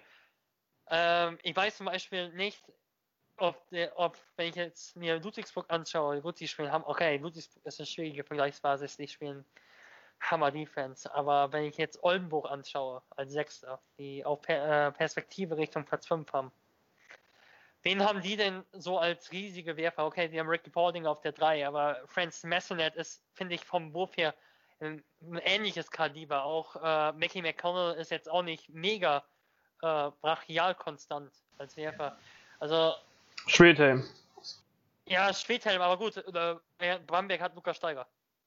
ja, eben so, suchst du gerade, suchst du gerade Suchst du gerade Trade-Möglichkeiten oder wie?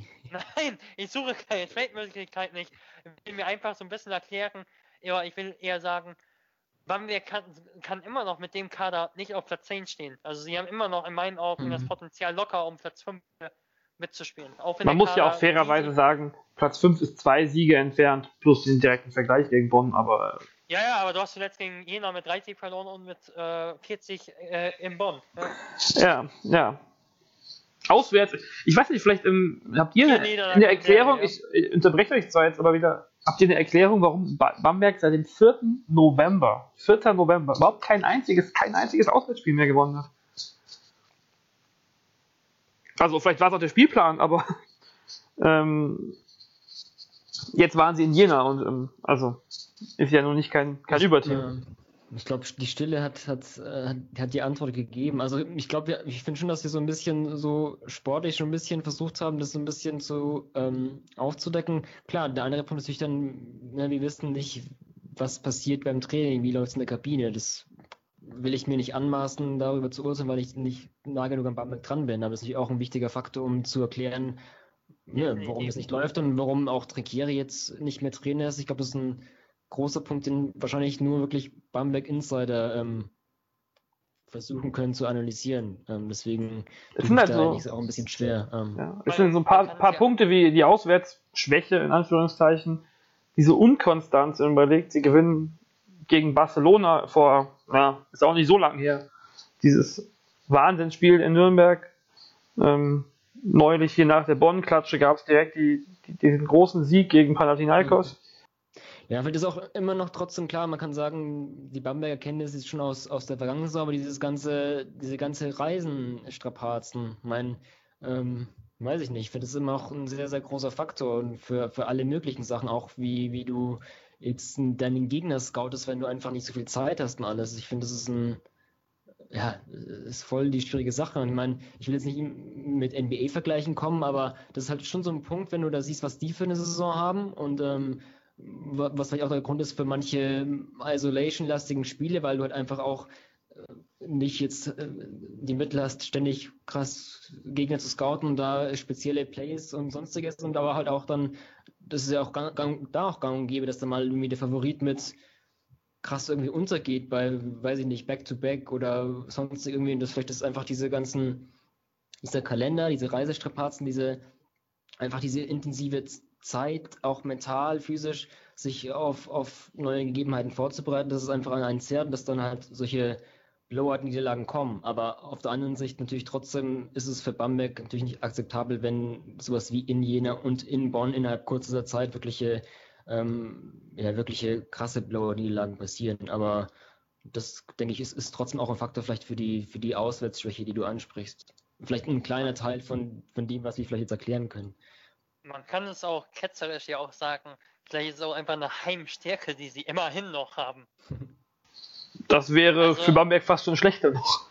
Ja, ich, es wäre es wäre richtig schlecht, ja. Also, aber so ganz auszuschließen ist es eben in meinen Augen nicht, dass sie zumindest über die Heimspiele, zumindest über dieses, also schon dieses Ambiente, das in der Rosa Arena ja schon vorherrscht bei äh, Euroleague-Spielen, dass das schon ein großer Bonus noch ist. Also ich glaube das auch durchaus, dass das ein Bonus ist.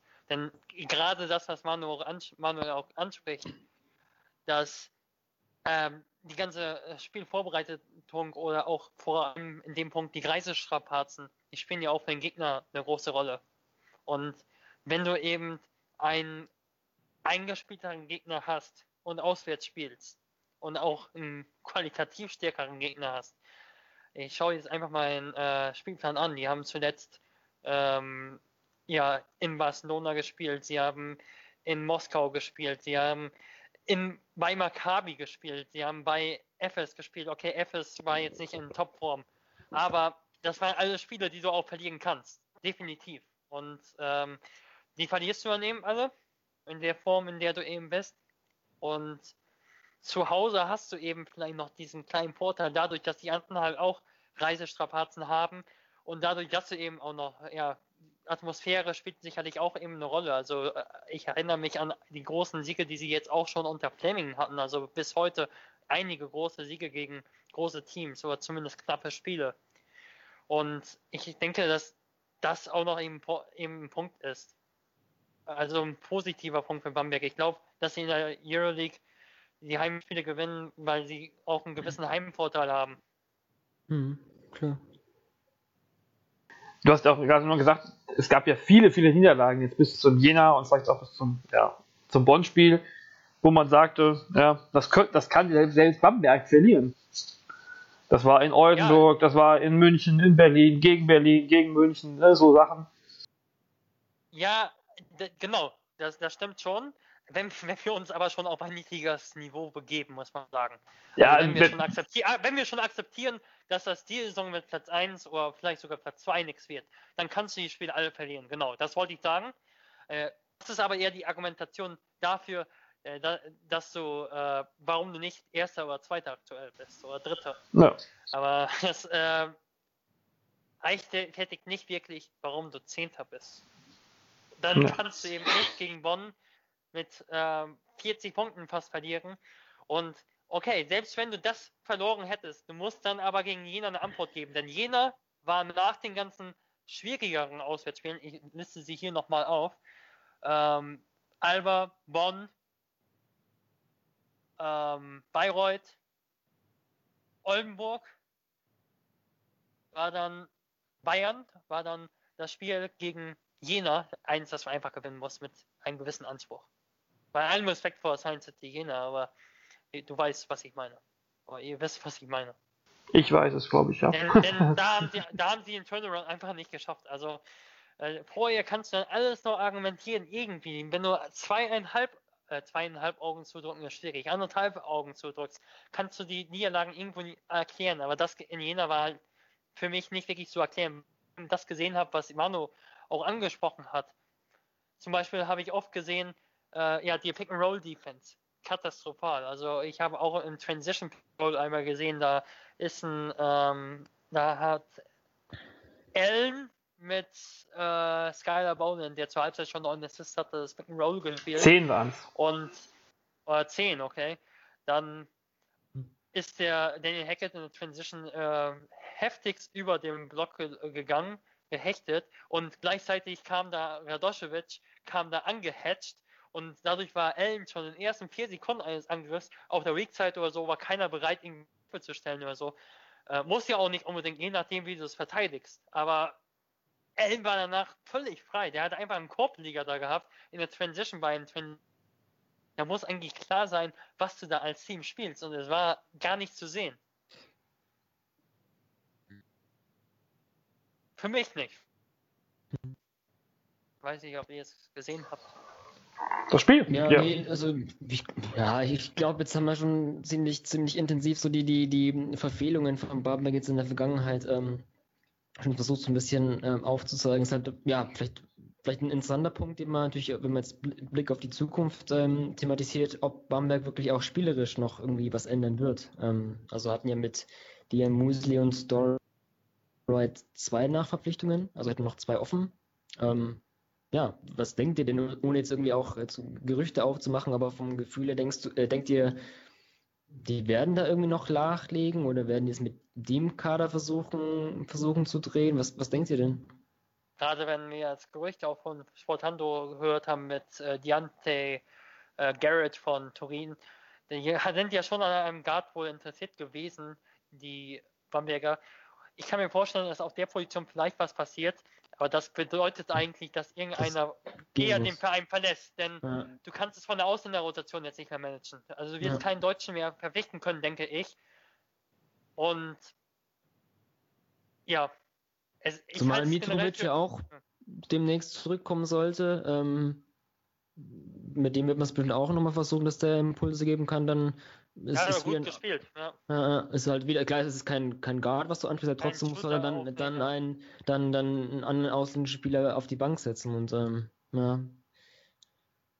Doral Wright, mit ihm bin ich auch nicht groß zufrieden, aber ich glaube nicht, oder besonders unzufrieden, aber ich glaube nicht, dass du jetzt noch einen besonderen Vierer jetzt eben noch integrieren kannst. Also das stelle ich mir ganz schwer vor, so einen überhaupt zu finden.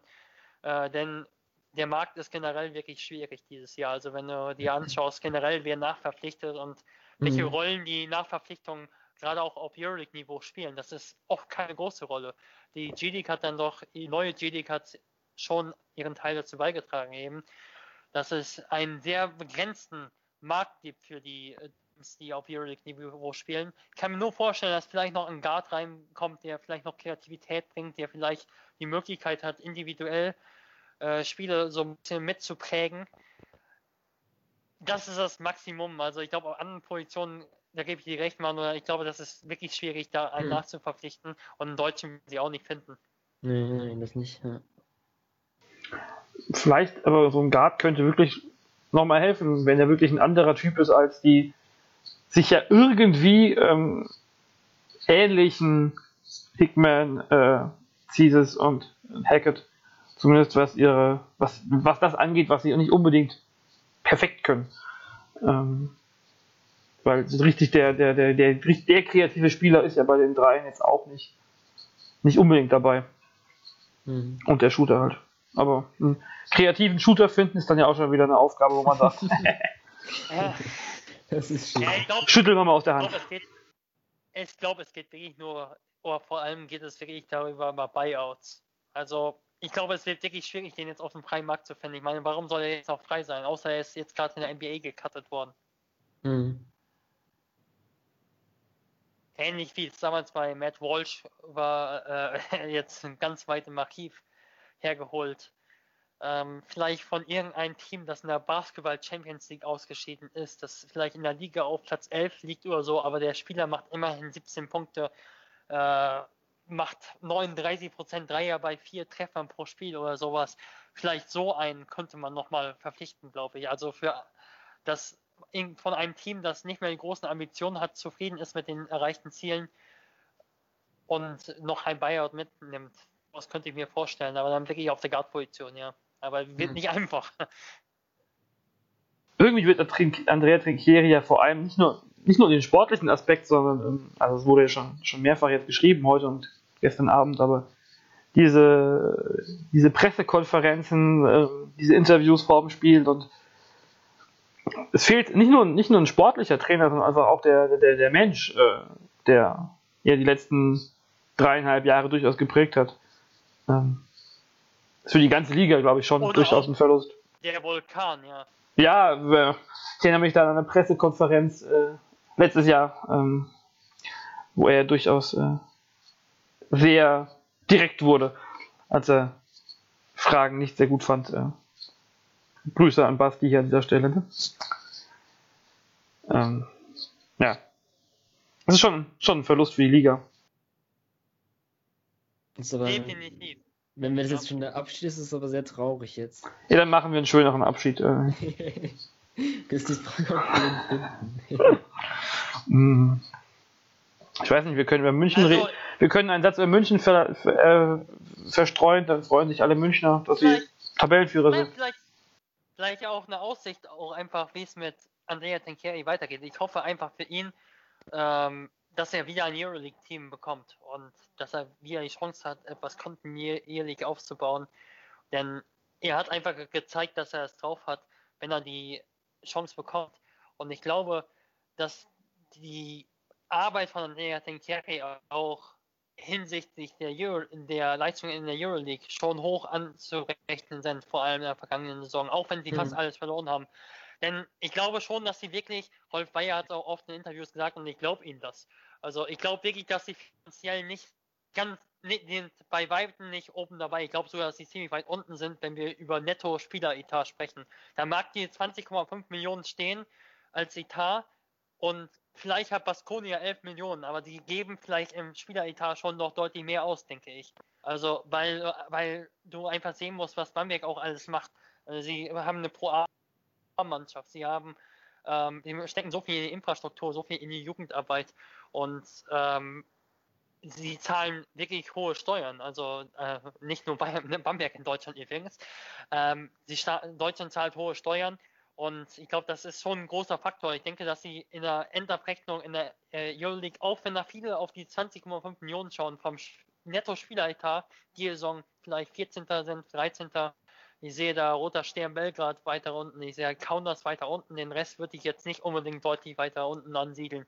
Wenn du die ansiehst von Dejan Musti zum Beispiel, der war ja, Lukas scheint anscheinend auch äh, wie Trinkier jetzt die Liga verlassen zu haben. Wir haben jetzt ihn nicht mehr in der Leitung. Ähm, aber vielleicht auch ein ganz gutes Stichwort, ähm, statt über die ja, bisher ähm, ähm, schwache Saison von Barmark zu sprechen. Vielleicht ja, zum Abschluss nochmal, weil wir schon auch ein bisschen gelobt haben an Trier Trinkieri, so ja, was Lukas schon meinte, wo, wo es ihn hinzieht. Ähm, ich denke mal auch so, seine Tra Trainerkarriere war doch immer so, war ja auch bei Teams, die dann auch vielleicht überperformt haben. Also in Kanto war auch ziemlich erfolgreich, wurde auch zweimal Trainer des Jahres, dann ein Jahr Unis Kazan. Ähm, hat auch ganz gut geliefert. Bamberg auch ein Team, das sicherlich, wie Lukas hat schon angesprochen, im Vergleich zu anderen Euroleague-Teams da vom Etat her nicht mithalten kann, aber trotzdem einfach durch seinen Basketball auch, auch trotzdem Europa geprägt hat. Ich glaube, das ist nicht, nicht zu hoch gegriffen. Ähm, ja, mal gespannt. Also ich ja, man hört dann immer so ein bisschen so ein Sarunas Jasikevicius, dass der in Barcelona im Gespräch ist. Wir wissen jetzt nicht, was, was Svetas Pesic, ähm, wie erfolgreich er jetzt in diesem Jahr sein wird, ob, ob, ob, ob vielleicht äh, Barcelona sagt, die wollen dich behalten, aber wenn Jasikevicius nach Barcelona geht, vielleicht ist es ja in, in Salgiris so eine ähnliche Situation, so, so ein Team, ähm, also ohne jetzt, dass es jetzt irgendwie irgendwelche Gerüchte sind oder so, aber ähm, reine Spekulation. Ja, reine Spekulation, reine ähm, ähm Gedankenspiele. Fantasie genau ähm, bei so einem Team, ja, wo man was aufbauen kann. Ähm, ne, ich glaube, Kanto waren es auch drei Jahre, jetzt in Bamberg dreieinhalb, ne, ist jetzt auch im, im Basketball-Trainer-Business in dreieinhalb Jahren auch jetzt teilweise nicht, nicht in die kurze Zeit. Ähm, und das auch für einen Trainer, wo immer Andrea Zinkiri auch, auch, auch sein wird, ähm, vielleicht gibt sich da bestimmt eine neue Situation, wo er was aufbauen kann. Und ähm, ich glaube, das ist kann man ihm, kann man ihm nur, nur, das Best, nur das Beste wünschen.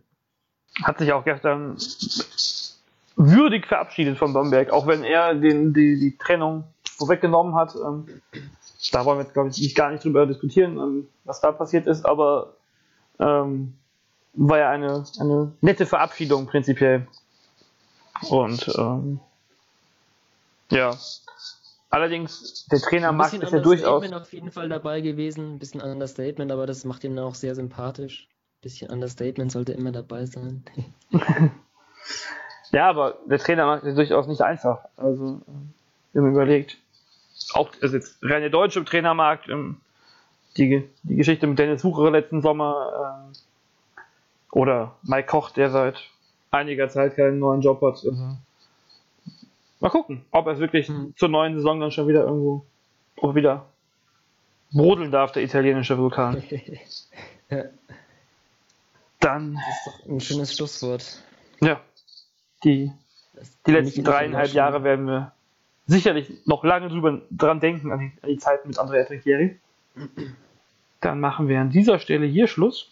Lukas hat uns ja eh schon verlassen. Ja, ich bin wieder zurück. Ach, du bist wieder da. ist wieder da. Wir hatten aber gerade so, ein äh, so ein schönes Schlusswort eigentlich, ja. aber die, ja. der Vulkan hat dich wieder ausgespuckt. ja, ich habe noch eine Chance bekommen. Nee, wir hatten gerade das, was du, ähm, was du angefangen hattest, auch so ein bisschen abgeschlossen, so, ja, wo, wo denn Trinkieri ähm, wo es ihn hinziehen könnte und, und statt jetzt irgendwie am Schluss des Podcasts über die schwache Bamberger Saison zu sprechen, nochmal kurz über einen sehr erfolgreichen Trainer der BBL. Ähm, aber weiß nicht, ob du noch irgendwie, wo, wo, wo, würdest du ihn denn gern sehen? Vielleicht so um ein bisschen, um die Fee mal äh, an, an Lukas Seite zu stellen. Ähm, wo soll denn Trinkieri trainieren, wenn du, wenn du einen Wunsch frei hast? Manuel Körner. Also ich kann mir vorstellen, dass er ein guter Mann ist für so ein Projekt, wie es eben jetzt David Blatt bei der Richard Packer macht. Also oder begleitet, wie man so schön sagt. also ein Team, das, die das er aufbauen kann und das die Perspektive im Eurocup vielleicht, wo du eben nicht sofort gewinnen musst. Denn du hast auch schon gesehen bei Teams wie Barcelona, bei Teams wie Maccabi in den vergangenen Jahren, die sind nicht zimperlich, was Trainerwechsel betrifft, wenn es mhm. am Anfang einer Saison nicht läuft. Und ich glaube, dass es das am stimmt. besten sein kann, wenn du bei einem Team bist, das den Eurocup, du musst ihn halt inzwischen gewinnen. Oder es gibt ja auch Gerüchte darum, dass du vielleicht als Vize auch reinkommst, aber du musst ihn am, besten gewinnen. Aber wenn du so ein Team kommst, wo du eben die Perspektive hast, wie Sascha Obradovic bei Kuban, wo du eben den Eurocup-Titel anstreben kannst, ähm, wo du dann vielleicht wenig, weniger Spieler einfach hast, wo du vielleicht schon auf Talente noch setzen kannst. Zum Beispiel schau dir an, wie der Rüster Packer spielt. Die hat auch, die haben auch super viel Geld, aber sie haben einen Howard St. Roos, der vorher in Nürnberg gespielt hat. Die haben auch richtig junge, gute Talente reingebracht jetzt. Und ähm, ich glaube, das kann was Gutes sein, eben, wo er im Eurocup spielt, wo er die Eurocup-Titel anvisieren kann und dann im nächsten Schritt vielleicht in, in, in der Euroleague wieder äh, Fuß fassen kann. Und ja, ich hatte jetzt nicht den großen Namen oder so im Angebot. Ähm, aber zum Beispiel Galatasaray könnte, sowas könnte was sein. Ja gut, die haben jetzt gerade einen neuen Trainer, das ist halt immer jetzt das Schwierige. Ähm, oder ja, Gran Canaria weiß nicht, ob da die finanziellen Möglichkeiten so da sind, aber Galatasaray, vielleicht Villeurbanne, wenn sie, die haben ja, da gibt es ja auch Gerüchte um die ähm, Vergabe eines weiteren Euroleague-Spots. Die haben auch finanziell aufgerüstet und das größte, den größten Etat inzwischen bei Weitem in Frankreich. Ich kann mir vorstellen, das könnte zum Beispiel was sein. Oh, okay. Dann hast du ja einige Namen ins Spiel gebracht. Bin mal gespannt, ob wir dann zur nächsten Saison da vielleicht ähm, was sehen werden. Ähm, ich habe ja, nichts mehr hinzuzufügen, muss ich sagen. Es wäre schön, wenn es, ein, wenn es zu einem Team geht, das dann auch zufällig in eine deutsche Gruppe gelost wird, falls er im Eurocup ist oder in der Euroleague spielt er eh gegen den deutschen Meister dann. Ja, Trauma wäre das. Dann würde ich sagen, mille grazie euch beiden. In positiven Gerne. Aussichten geben wir ja. Vielen Dank. Und Tschüss. Besser kann man es nicht sagen. Tschüss.